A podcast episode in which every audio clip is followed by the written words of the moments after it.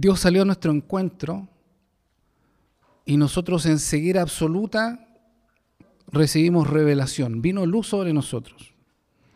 Estábamos ciegos. Ninguno de nosotros tiene ningún mérito delante de Dios. ¿Estábamos de acuerdo en eso? No había ni una posibilidad. Ciegos y enemigos de Dios. En esa enemistad, Dios se acerca a nosotros para revelarnos a Jesucristo. En esa revelación nos encontramos con,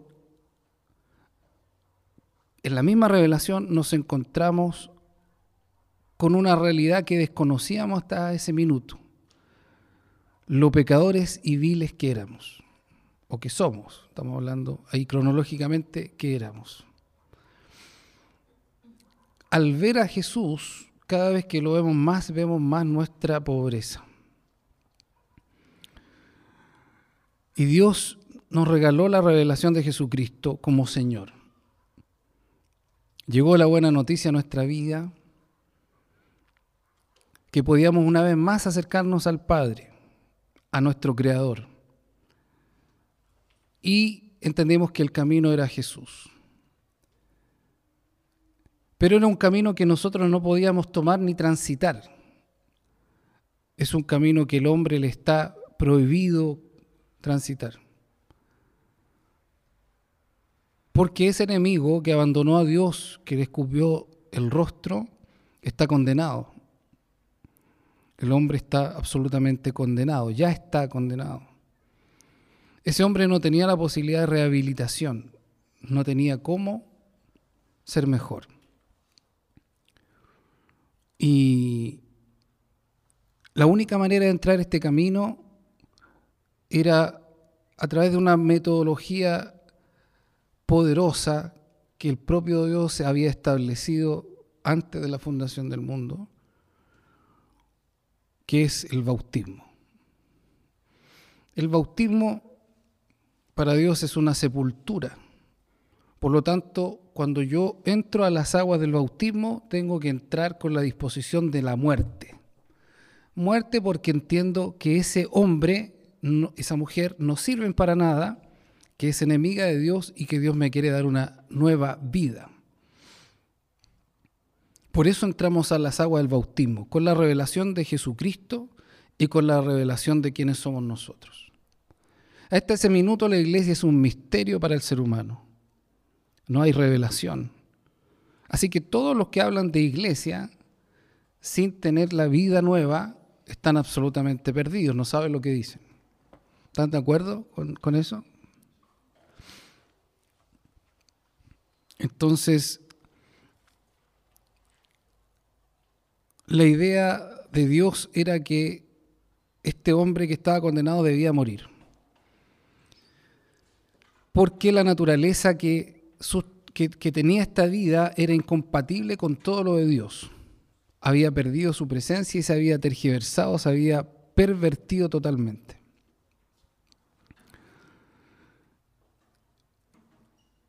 Y tenía que morir. El hombre tenía que morir y ahí viene el bautismo. Y eso es lo que establece Jesús como comer de su carne y beber de su sangre, ¿verdad? La revelación de quién es el Cristo y además la aceptación de su obra. Su obra, el derramamiento de sangre y su muerte en la cruz. Ese era el precio de nuestra libertad. Era el precio para acercarnos a Dios, el precio lo pagó Él, ¿verdad? Nuestro sustituto. Debíamos morir nosotros, Él muere. Pero en un acto de fe, el primer acto de fe, entramos a las aguas del bautismo, porque el bautismo es un mandamiento. Al creer en Jesús, ¿verdad? Al saber quiénes somos, al saber que estamos condenados, al saber que no podemos, al saber que Dios tiene una buena noticia, al saber que Él pagó el precio, por nuestros pecados, nosotros entramos voluntariamente al agua del bautismo, con un compromiso de morir y de nacer de nuevo. Y ahí se provoca uno de los hechos más trascendentales, o el más trascendental de nuestra vida, que es recibir la vida nueva. el Espíritu Santo viene a morar sobre nosotros. En esa consecución de hechos, viene, no digo cronológicamente, sino en la, participación de todos esos hechos. Y viene la nueva vida sobre nosotros. Entonces, ¿qué ocurre ahí? Que desde esa verdad, ¿cierto? ¿Qué se configura? Dos palabras que son fundamentales en la vida cristiana. Una es el arrepentimiento y la otra es la fe. Sin estos elementos no existe un verdadero arrepentimiento ni existe una verdadera fe. Si yo no veo a Jesús, no me voy a ver a mí. Si no me veo a mí, no veo a Jesús. Entonces, cuando hay un cambio, una entrega, una rendición total, porque yo les expliqué, y lo han escuchado seguramente, que la palabra arrepentimiento no es solo cambio de mente, sino es una transformación total, es una rendición total. El arrepentimiento tiene que ver con una fuerza poderosa de 10.000 que vienen contra mí, que soy uno. Entonces yo me rindo a esa fuerza poderosa. Hay un poder mayor, yo me rindo. Y eso hace un cambio total, radical. Entonces, el arrepentimiento y la fe se conjugan en esa revelación del Cristo como Señor, de yo, ¿cierto?, como pecador, la obra de Jesús, entonces el arrepentimiento, porque Jesús llama, cuando habla del Evangelio del Reino, llama al arrepentimiento, ¿cierto? Arrepentidos porque el reino de los cielos se ha acercado. Eso es una entrega, es una rendición total. ¿Y qué significa eso? ¿A qué, ¿De qué me rindo? Me rindo de todo lo que yo era y de todo lo que yo hacía. Todo lo mío no le sirve a Dios. ¿Estamos de acuerdo con eso? Eso es lo que vemos en la escritura juntos. ¿Sí? ¿No hay objeciones hasta aquí? El tema es que se nos olvida y empezamos a tomar el control de nuevo de la vida. Y no en el espíritu, no en la nueva vida, sino con el antiguo hombre o mujer. El verdadero arrepentimiento está fundamentado en la revelación de Jesucristo. La verdadera fe tiene que ver con el señorío de Cristo. Se fijan, hay dos elementos. Yo ya no sirvo, me rindo al rey que viene en pos de mí, le entrego mi vida y confío en él. Le entrego mi vida porque confío en él. Ahí está la fe. Esa fe como dice, eh, como lo dijo Franco en la última live, ¿cierto? La verdadera fe está basada en el arrepentimiento de obras muertas. La verdadera, la verdadera fe que está basada en el arrepentimiento de obras muertas, es decir, yo sé que no sirvo y no puedo hacer nada para agradar a Dios, ¿verdad? Por lo tanto, cualquier intento mío va a fallar. ese es el arrepentimiento de obras muertas. Las obras, mis obras, sin Cristo para Dios están muertas. Ese es el fundamento de la fe. Fe en Dios, arrepentimiento de obras muertas. Esas obras muertas, ¿cierto?, salen a la luz cuando yo veo quién soy y veo a Jesús como Señor. Pongo mi fe en Cristo, ¿verdad? Y pierdo mi fe en mí. Ya no confío más en mí porque vi quién soy. Entonces, la fe que está basada en esta verdad es una fe, ¿cierto?, donde la voluntad humana se rinde a la voluntad de Dios. Cuando yo tengo fe en Jesucristo, sé que yo no sirvo, sé que estoy en condenación, sé que Él pagó un precio, que ahora le pertenezco, que Él es Señor, entonces esa fe, que esa fe hace que mi voluntad se rinda a la voluntad de Dios. Cuando Jesús dice algo, mi voluntad debe rendirse a su voluntad. ¿Me siguen? ¿Vamos, vamos bien? Yo lo que necesito es que ustedes, no, no quiero que ustedes escuchen algo que ya han escuchado, lo que yo necesito por el Espíritu es que ustedes puedan visualizar sus vidas, sus vidas. Toda, toda posición tuya que parta en ti mismo ofende a Dios. Piensa que Él es tu dueño, Él te compró. Ahora le perteneces a Él. Él es el rey que vino contra ti, tú te rendiste a Él, te arrepentiste, te entregaste a Él, te hiciste parte de Él. Entonces la vida, tu vida le pertenece. Ya tu voluntad está sometida a la voluntad del rey. Ese fue tu compromiso en el bautismo. Entrar a las aguas del bautismo a morir a ti mismo sabiendo que ese hombre lo había condenado Dios.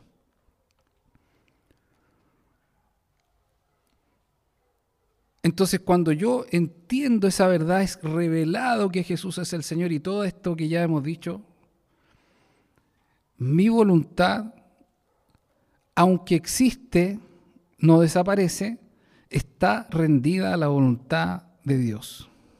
Se rinde. Mi voluntad en la carne es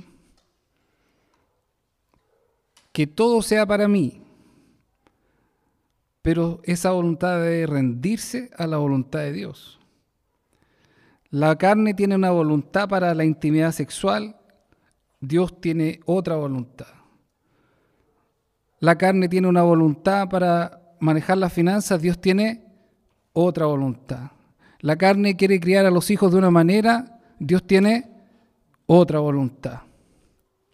Entonces, ¿cómo podemos decirle, Señor, Señor, si nosotros hacemos nuestra propia voluntad? No, es coherente. No es coherente que los hijos queden, ¿cierto?, a, la, a la crianza como lo hace el mundo cuando Dios tiene otra voluntad.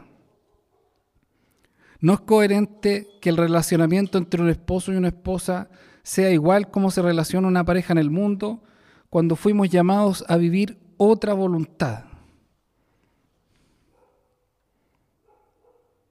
No es coherente que nosotros pensemos, ¿cierto?, que tenemos sueños y planes propios cuando Dios nos compró y somos suyos para cumplir su voluntad.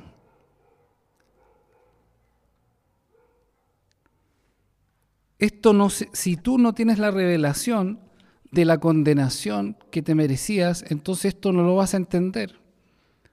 Porque alguien podría decir en el mundo, pero yo tengo planes y tengo sueños. ¿Cómo no va a ser lícito?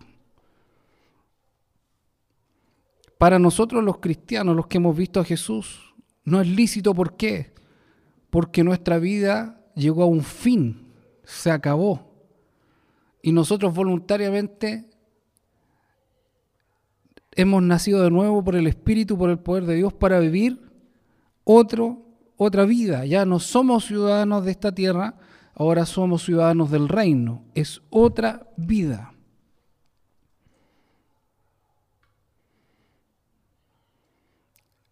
la premisa, el eslogan o la frase que representa a este mundo es vive tu propia vida y sé feliz. No importa el costo. Bills y Pap es el resumen de la vida, de la vida en la carne. ¿Y qué dice el reino de Dios? ¿Qué dice? ¿Cuál es la premisa del reino de Dios?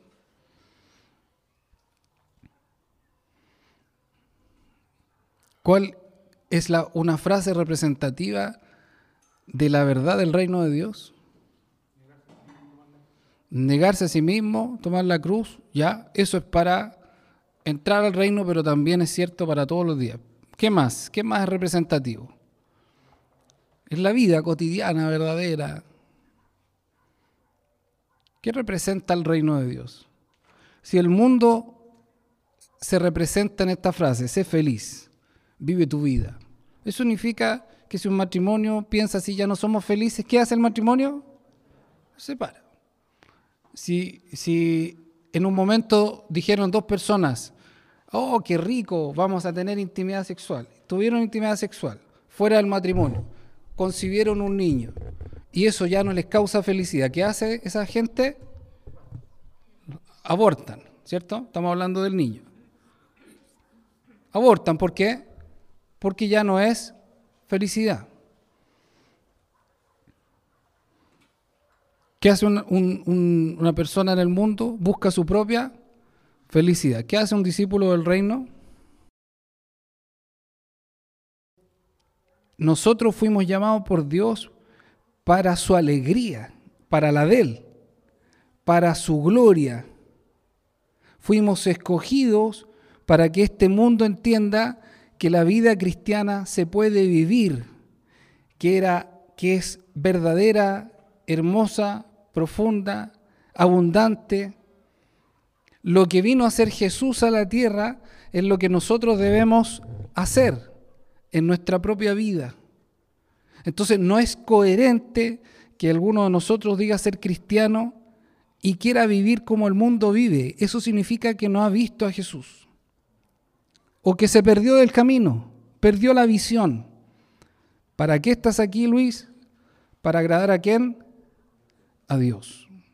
¿Por qué Dios te permitió vivir, María? Para agradar a Dios. No hay otro propósito, ojo con eso. No, no tiene que ver, lo voy a decir con mucho cuidado y con mucho respeto, porque lo estoy pensando para mí. No tiene que ver los niños, no tiene que ver el esposo, no tiene que ver la sociedad, no tiene que ver nada de aquello. Hay una sola razón por qué tú estás aquí, por qué tienes hijos, por qué escuchaste esta palabra, por qué tienes el Espíritu Santo. ¿Para agradar a quién? A Dios. Cuando yo me pierdo de eso, cuando me extravío de esa visión, ¿qué pasa conmigo? ¿Entro en, qué corriente? ¿A qué aguas me, ¿En qué aguas me sumerjo? ¿Qué corrientes me, llevan? Te han leído Apocalipsis, me imagino. Saben qué son las corrientes de agua, ¿verdad? Las corrientes del mundo. Cuando, cuando yo saco la mirada de Dios y la pongo en mí, ¿a qué corrientes entro? A las corrientes del mundo. Y ya no vivo para mi dueño. ¿Para quién vivo? Para mí. Nosotros fuimos hechos para ser dirigidos por el Espíritu. En esta intimidad, en esta intimidad, el Espíritu Santo nos, debía hablar, dirigir. Y nosotros cambiamos eso por la razón. Entonces, es como, por ejemplo, que eh, en la intimidad, los matrimonios lo saben, ¿cierto? En la intimidad, cuando nos estamos mirando a los ojos, cuando estamos eh, cerca, esas conversaciones, hay una comunicación clara, fluida. Esa es la misma intimidad que Dios quería tener contigo por su espíritu para decirte cómo caminar, cómo vivir. Y nosotros, ¿cierto? O el ser humano, para decirlo en general, vive como el espíritu no existe, vive por la razón. Y la razón está influenciada. La razón no es libre para elegir a Dios. La razón tiene una influencia. El mundo influencia la razón. Por lo tanto, cuando yo quiero caminar por la razón, los parámetros no son los de Dios, son los parámetros mundanos. Son los parámetros de, las familias que me concibieron, que me dieron nacer, que me hicieron crecer. Entonces la razón, por eso la escritura dice que los pensamientos nuestros deben ser sujetos y llevados a la voluntad de Dios. Entonces yo me pregunto, ¿cuánto de eso es verdad hoy día en ti? ¿Perdiste la visión o estás viviendo para el reino de Dios? Si tú entiendes que estabas para morir, porque aquí tú tienes que entender que tu vida era la muerte y la condenación eterna. En ese estabas, en eso estabas. Cuando Dios te salió al camino, te amó, te escogió, te dice, sí, te voy a ser mi hijo, tú vas a vivir para mí, ahora eres de mi propiedad. Esa era la elección, o la muerte o la vida con Dios. Entonces, es muy importante que entendamos desde dónde Dios nos rescató, por qué nos rescató, y nuestra fe, ¿cierto? Que está fundamentada en el verdadero arrepentimiento y en, la, y en el señorío de Jesucristo, se expresen a través de la confianza que requiere esa fe. La expresión de la fe es la obediencia. Si yo no obedezco, es porque tengo mi propia voluntad, mi propio plan, mi propio deseo. La razón no la rendí a Dios. La voluntad mía está por sobre su voluntad. Entonces, ¿dónde me deja eso? Me deja en el mismo punto de partida, como enemigo de Dios. Vuelvo exactamente al punto de ser el mismo enemigo de Dios.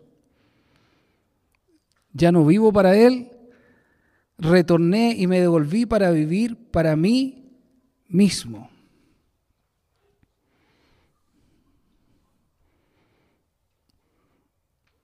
Que aquí tenemos la voluntad, la razón, y lo último es así, los sentimientos. Muchos cristianos viven por los sentimientos. Ellos creen que están viviendo por el espíritu, pero están viviendo por el sentimentalismo. Los sentimientos deben rendirse y deben ser puestos a la cruz. En la cruz ahí deben de estar puestos los sentimientos. No quiere decir que no tengamos sentimientos, quiere decir que ellos no pueden gobernar nuestra vida. Los sentimientos no son para gobierno.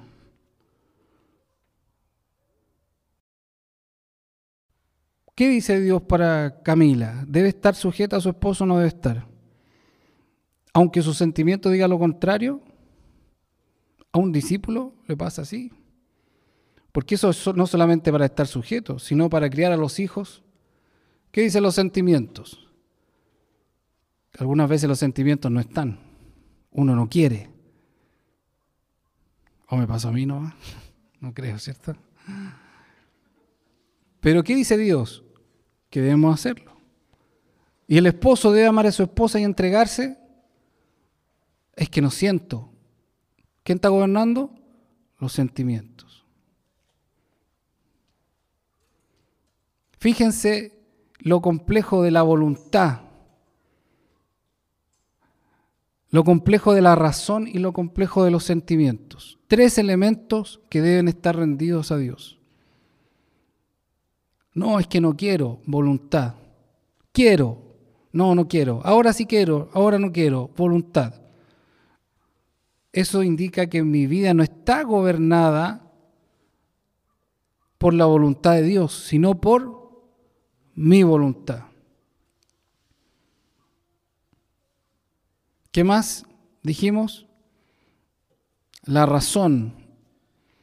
¿Es lógico Dios o es ilógico lo que hace? Por lógica no llegamos a ni un lado. Por lógica no llegamos a ni un lado. Es por fe y obediencia. La razón, la voluntad y los sentimientos me van a engañar. Voluntad, razón, sentimientos. Fíjense lo común de este dilema. Este dilema nace en el ser humano. No es algo impuesto por Dios. Él espera que esto esté en el orden correcto. ¿cierto? La voluntad sometida a su voluntad ¿verdad? La razón en el lugar que le corresponde, rendida a la verdad de Dios, y los sentimientos puestos en la cruz. Dios soberano, su voluntad ante la mía. Dios soberano y yo rendido a su verdad.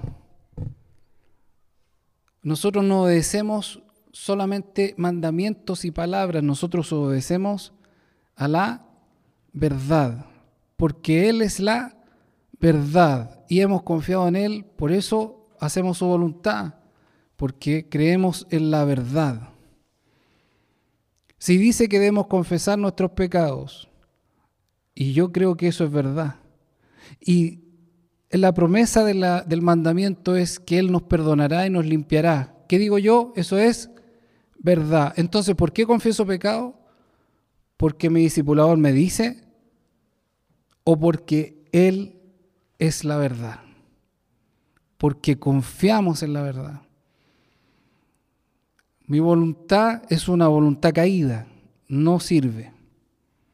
Siempre está sujeta a la razón y a los sentimientos. Y ya sabemos dónde nos conduce eso. ¿Qué hace un sentimiento cuando no está bajo los principios de Dios? ¿Qué provoca?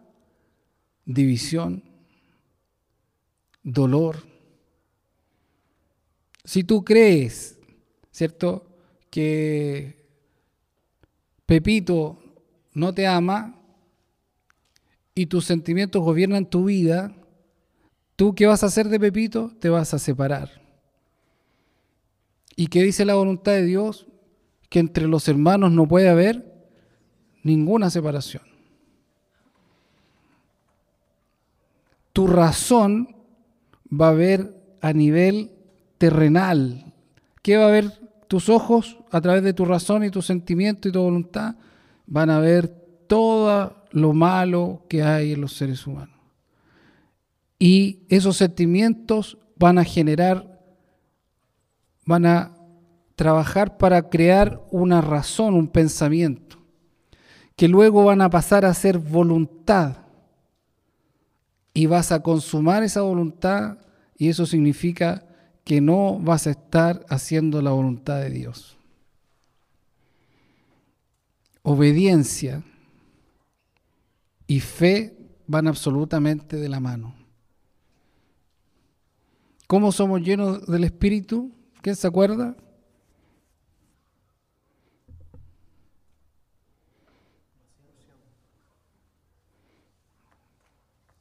Recuérdense que Filipenses 2, nos vaciamos, nos humillamos para ser siervos obedientes. Muy bien, pero Efesios 5 dice cómo nos debemos llenar del Espíritu. ¿Cómo cumplimos el mandamiento de ser llenos del Espíritu?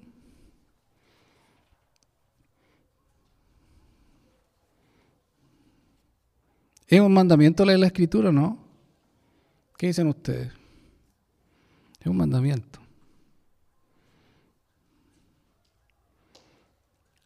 ¿Cómo somos llenos del Espíritu? Sometiéndonos los unos a los otros, cantando, dando gracias a Dios, ¿cierto? Sometiéndonos los unos a los otros. Si yo creo que voy a ser lleno del Espíritu, cantando salmos, dando gracias a Dios entre los hermanos, ¿cierto? Y sometiéndome unos a otros. Y ahí explica, esposas, está sujeta a vuestros esposos, eh, hijos, trabajadores, empleadores, todo cristiano puede ser lleno del Espíritu según esa hermosa verdad. ¿Qué digo yo cuando leo? Esto es verdad. Yo confío en Dios. ¿Y cómo sello esa confianza? En la obediencia. ¿Y hacemos eso? ¿Consideramos a mi hermano mayor? ¿Las esposas están llenas del Espíritu sometiéndose a sus esposos? Los esposos están llenos del Espíritu, amando a sus esposas como Cristo amó a la iglesia. Los, empleadores están llenos del Espíritu Santo por tratar como corresponde a sus empleados. Los empleados están llenos del Espíritu Santo porque hacen la pega no al ojo del amo, sino para Dios. ¿Qué dicen ustedes? Entonces, aquí es donde nosotros necesitamos preguntarnos. Yo quiero que reflexionemos así. Visualicemos y revisemos nuestra cosmovisión, ¿cierto? La cosmovisión es con qué lentes veo la vida.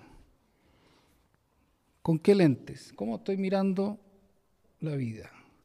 La cosmovisión del vecino de allá evidentemente no es nuestra cosmovisión. El vecino allá puede ser de un lado o de otro políticamente. Tiene una vida, tiene razón, tiene voluntad, tiene sentimientos y esa voluntad, esa razón y esos sentimientos los hacen enemigos de Dios. Nosotros que hemos nacido de nuevo, nacemos para una nueva vida. Esa es la cosmovisión que abrazamos la nueva vida que nos fue dado, que no es nada menos que el Espíritu de Jesucristo, es para agradar al Padre. Efesios dice que la iglesia que somos nosotros, Él la tomó para glorificar su nombre y dar a conocer a los principados y a las potestades todo el poder y toda su abundancia. Eso somos nosotros para el mundo. Deberíamos ser, ¿verdad? Aquí Dios nos eligió para llenarnos de Él y que el mundo vea a través de nosotros su gloria. Esa es la conmovisión que abrazamos. Y esto es temporal, porque luego de esto viene, ¿cierto? La tribulación, lo que dice Apocalipsis, y luego seremos arrebatados y estaremos con Él y reinaremos mil años con Él. Pero esa es otra realidad y en otro cuerpo. Pero la realidad de hoy, donde fuimos recogidos como esclavos, como siervos y además como hijos, es para un propósito. Y ese propósito es la gloria de Dios. Somos su herencia en la tierra.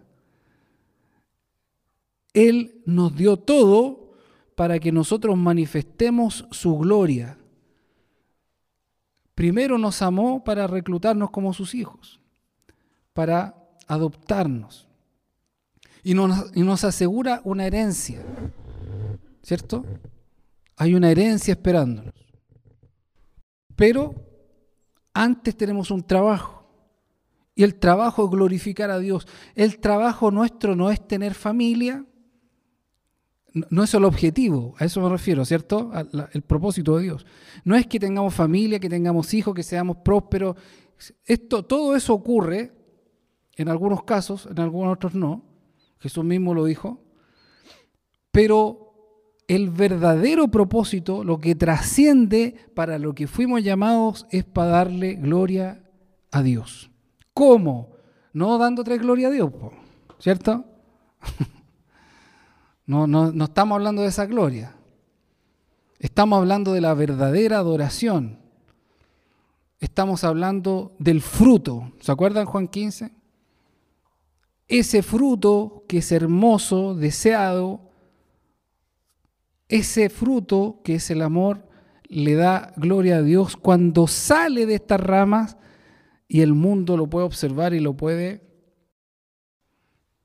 las potestades y los principados ven esto, son testigos de esto. La iglesia, que es un misterio para el mundo, la iglesia somos los hijos de Dios comprados por la obra de Jesús para la gloria de Dios Padre.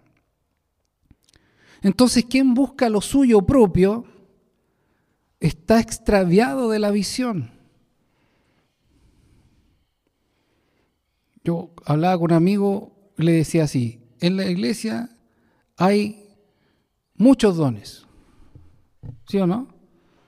Muchos. Pero yo no lo puedo escoger.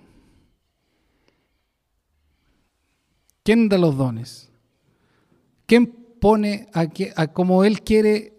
Es Dios.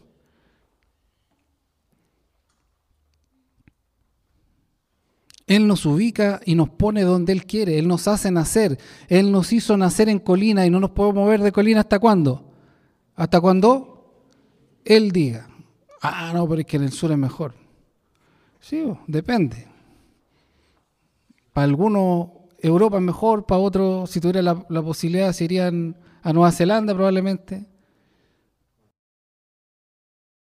Pero ¿por qué estamos aquí? Porque Dios nos plantó aquí, porque Dios nos puso aquí. ¿Por qué? Porque Dios quiere glorificarse aquí. Entonces, un error de visión estar pensando en nosotros mismos todo el día. Es una falla en la visión creer que Dios nos trajo a esta tierra para ser felices. Esa es la conmovisión del mundo.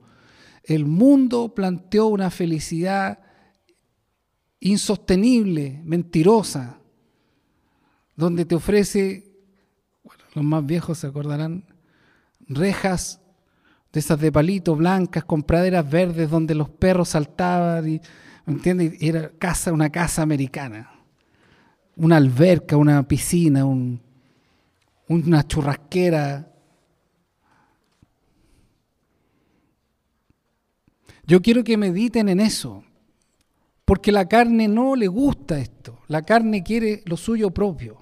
La carne quiere planes, la carne quiere, perdonen que yo sé que no les va a gustar, pero la carne quiere tener plata, la carne quiere, quiere posición.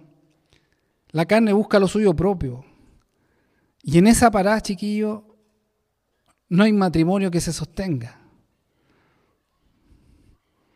Si aquí no hay una unidad de visión, como lo dijimos ahí con Javi y la, Chomi, no es que yo esté profetizando.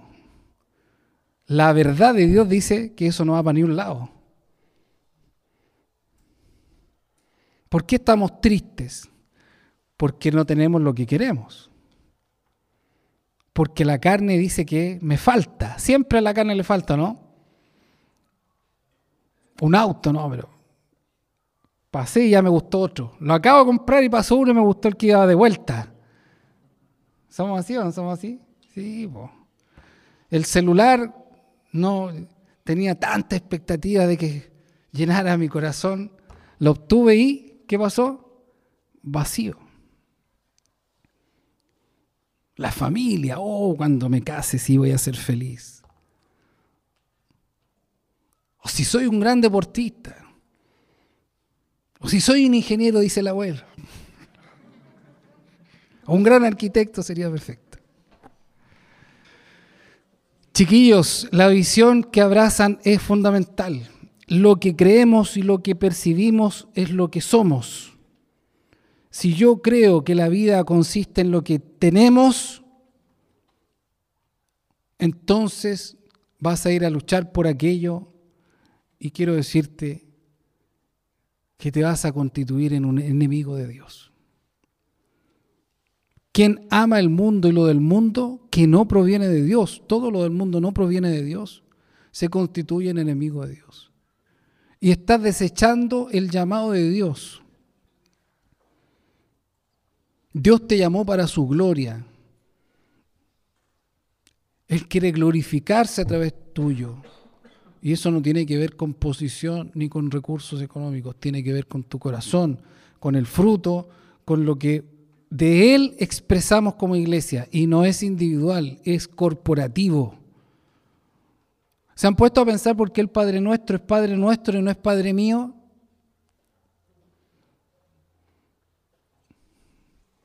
¿De dónde nace la oración mimi, meme?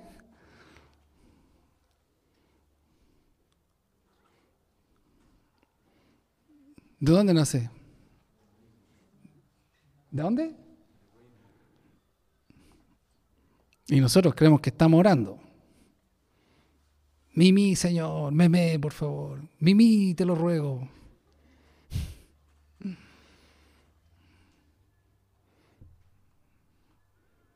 No se trata de nosotros. Así parte el libro de Rick Warren, ¿se acuerdan o no? Estaría bueno que lo leyéramos de nuevo. No se trata de ti. Oh, es la primera frase que aparece, ¿no? Si mal no recuerdo. No se trata de ti. Ah, no. Pero si yo estoy para que Dios me salve. Estoy aquí para ser feliz. Estoy aquí para que me arreglen el matrimonio. Estoy aquí para, para estar sano. Estoy aquí para prosperar. No. Padre nuestro. Oración corporativa. El Espíritu de Jesús en nosotros. Padre nuestro. Porque sería muy terrible que, que yo diga mimi, meme y después vaya a pedirte ayudé. es puro egoísmo. Nuestra naturaleza es egoísta. La naturaleza de Cristo es generosa. Y no estoy hablando de plata solamente. Estoy hablando de entrega. ¿Cuán, ¿Cuánto estás amando? ¿Cuánto estás amando? ¿Cuánto amas a los demás? ¿Cuánto te estás entregando? No, lo que pasa es que yo no soy digno. ¿En qué estás pensando? En mí. Es que yo no puedo. ¿En qué estoy pensando? En mí. Deja que vaya y me compré yuntas de bueyes. Tengo que probarla. Mi padre se está muriendo y allá tengo que estar. ¿En qué estoy pensando? En mí. ¿Qué conmovisión abrazo? ¿En qué evangelio estoy? ¿Cuán engañado estoy por los sentimientos, por las emociones? ¿Quién gobierna mi vida? En definitiva, ¿quién es Jesús para mí? ¿Quién es Jesús para mí? La mayoría de las respuestas de ustedes son, no tengo tiempo, se me pasa la semana volando, se me pasó el año volando,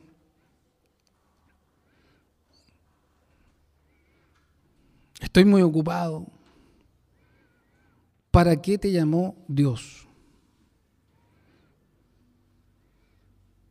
Porque aquí el rechazo no es a un grupo eclesiástico. Tu problema no es conmigo, no es con los hombres. El tema es con Dios. A Él vamos a dar cuenta, como dice Apocalipsis, de todas las obras que hemos hecho. De todas. Nos vamos a parar delante del Rey y las naciones van a escuchar el testimonio. Total, tiempo hay de sobra en ese minuto. El tiempo crono se detuvo para que podamos ver al rey y la iglesia juzgará a los ángeles. Y los libros de la vida serán abiertos. Y el otro libro también. Y ahí están escritas todas las cosas que has hecho y lo que ha hecho el mundo. ¿A quién sigo? Pregunta que debo hacerme. ¿A quién sigo? ¿Qué visión abrazo? ¿En quién pienso constantemente? ¿Quién es Jesús para mí? Preguntas que les ruego puedan hacerse, ojalá con la esposa responderle a la esposa y al esposo. Pregúntense. Y si las respuestas no son buenas, ¿qué hacemos? ¿Nos podemos arrepentir y alinearnos con Dios nuevamente? Claro que podemos. Porque todavía el reloj está andando. Y todavía la sangre de Cristo está vigente. El poder de la sangre está ahí para que nosotros nos arrepintamos y nos volvamos a Él. Vuélvete a tus primeras obras. Crees que eres rico, pero eres pobre, un desventurado. Pon colirio en tus ojos. Compra de mí oro refinado. La sangre de Jesús es poderosa. pero necesito arrepentimiento.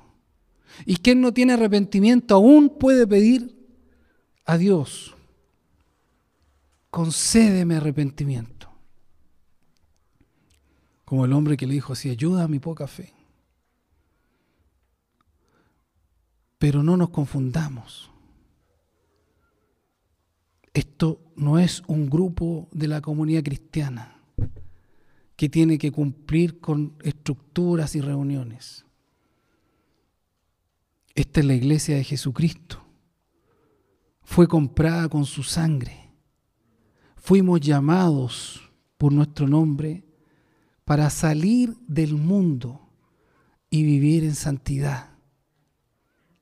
No por nuestra propia justicia, sino por las obras del Cordero de Dios, que hizo para que nosotros caminásemos en ellas. Nos dio Dios su Santo Espíritu para vivir para Él, para glorificar su nombre. Y no tiene que ver con la edad, no tiene que ver con la condición social, aunque Dios le encanta llamar y llamó a los que no son nada, para avergonzar a los que creen que son.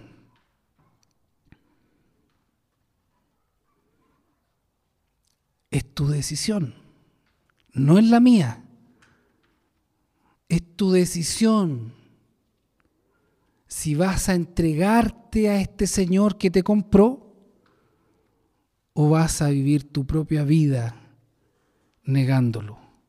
Ahora te advierto, sí, la advertencia necesariamente tiene que ir, que mayor condenación tiene aquel que gustó del Espíritu y lo desechó mayor condenación que los que no lo han conocido.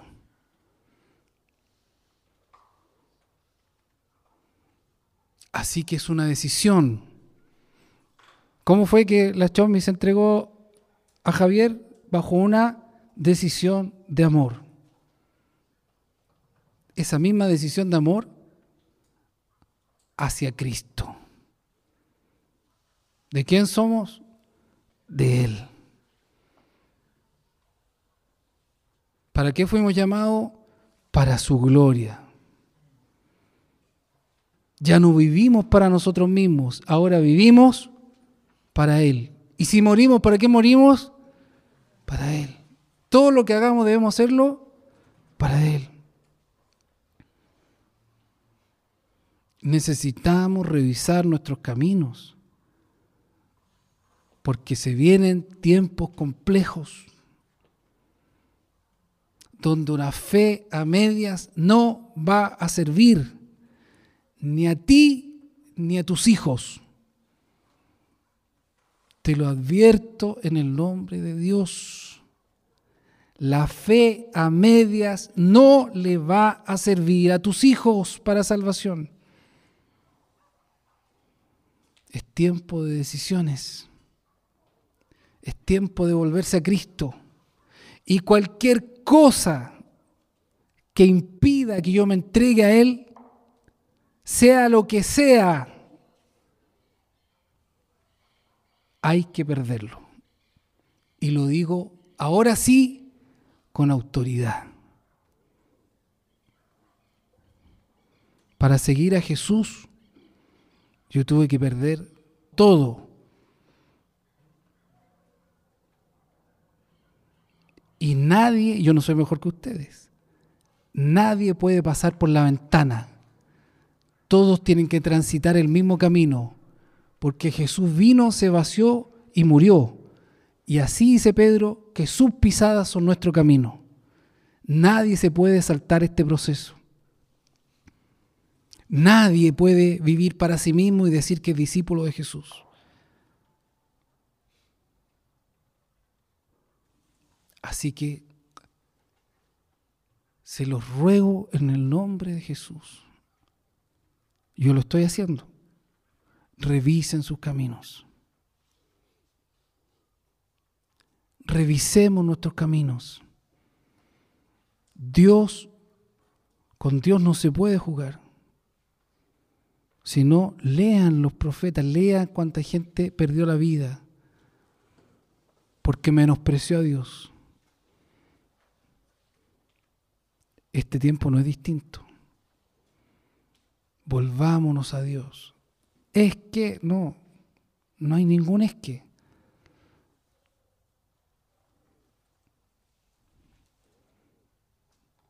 No hay llamados de primera, segunda y tercera categoría. Todos tenemos el mismo llamado, distintos dones, pero el mismo llamado.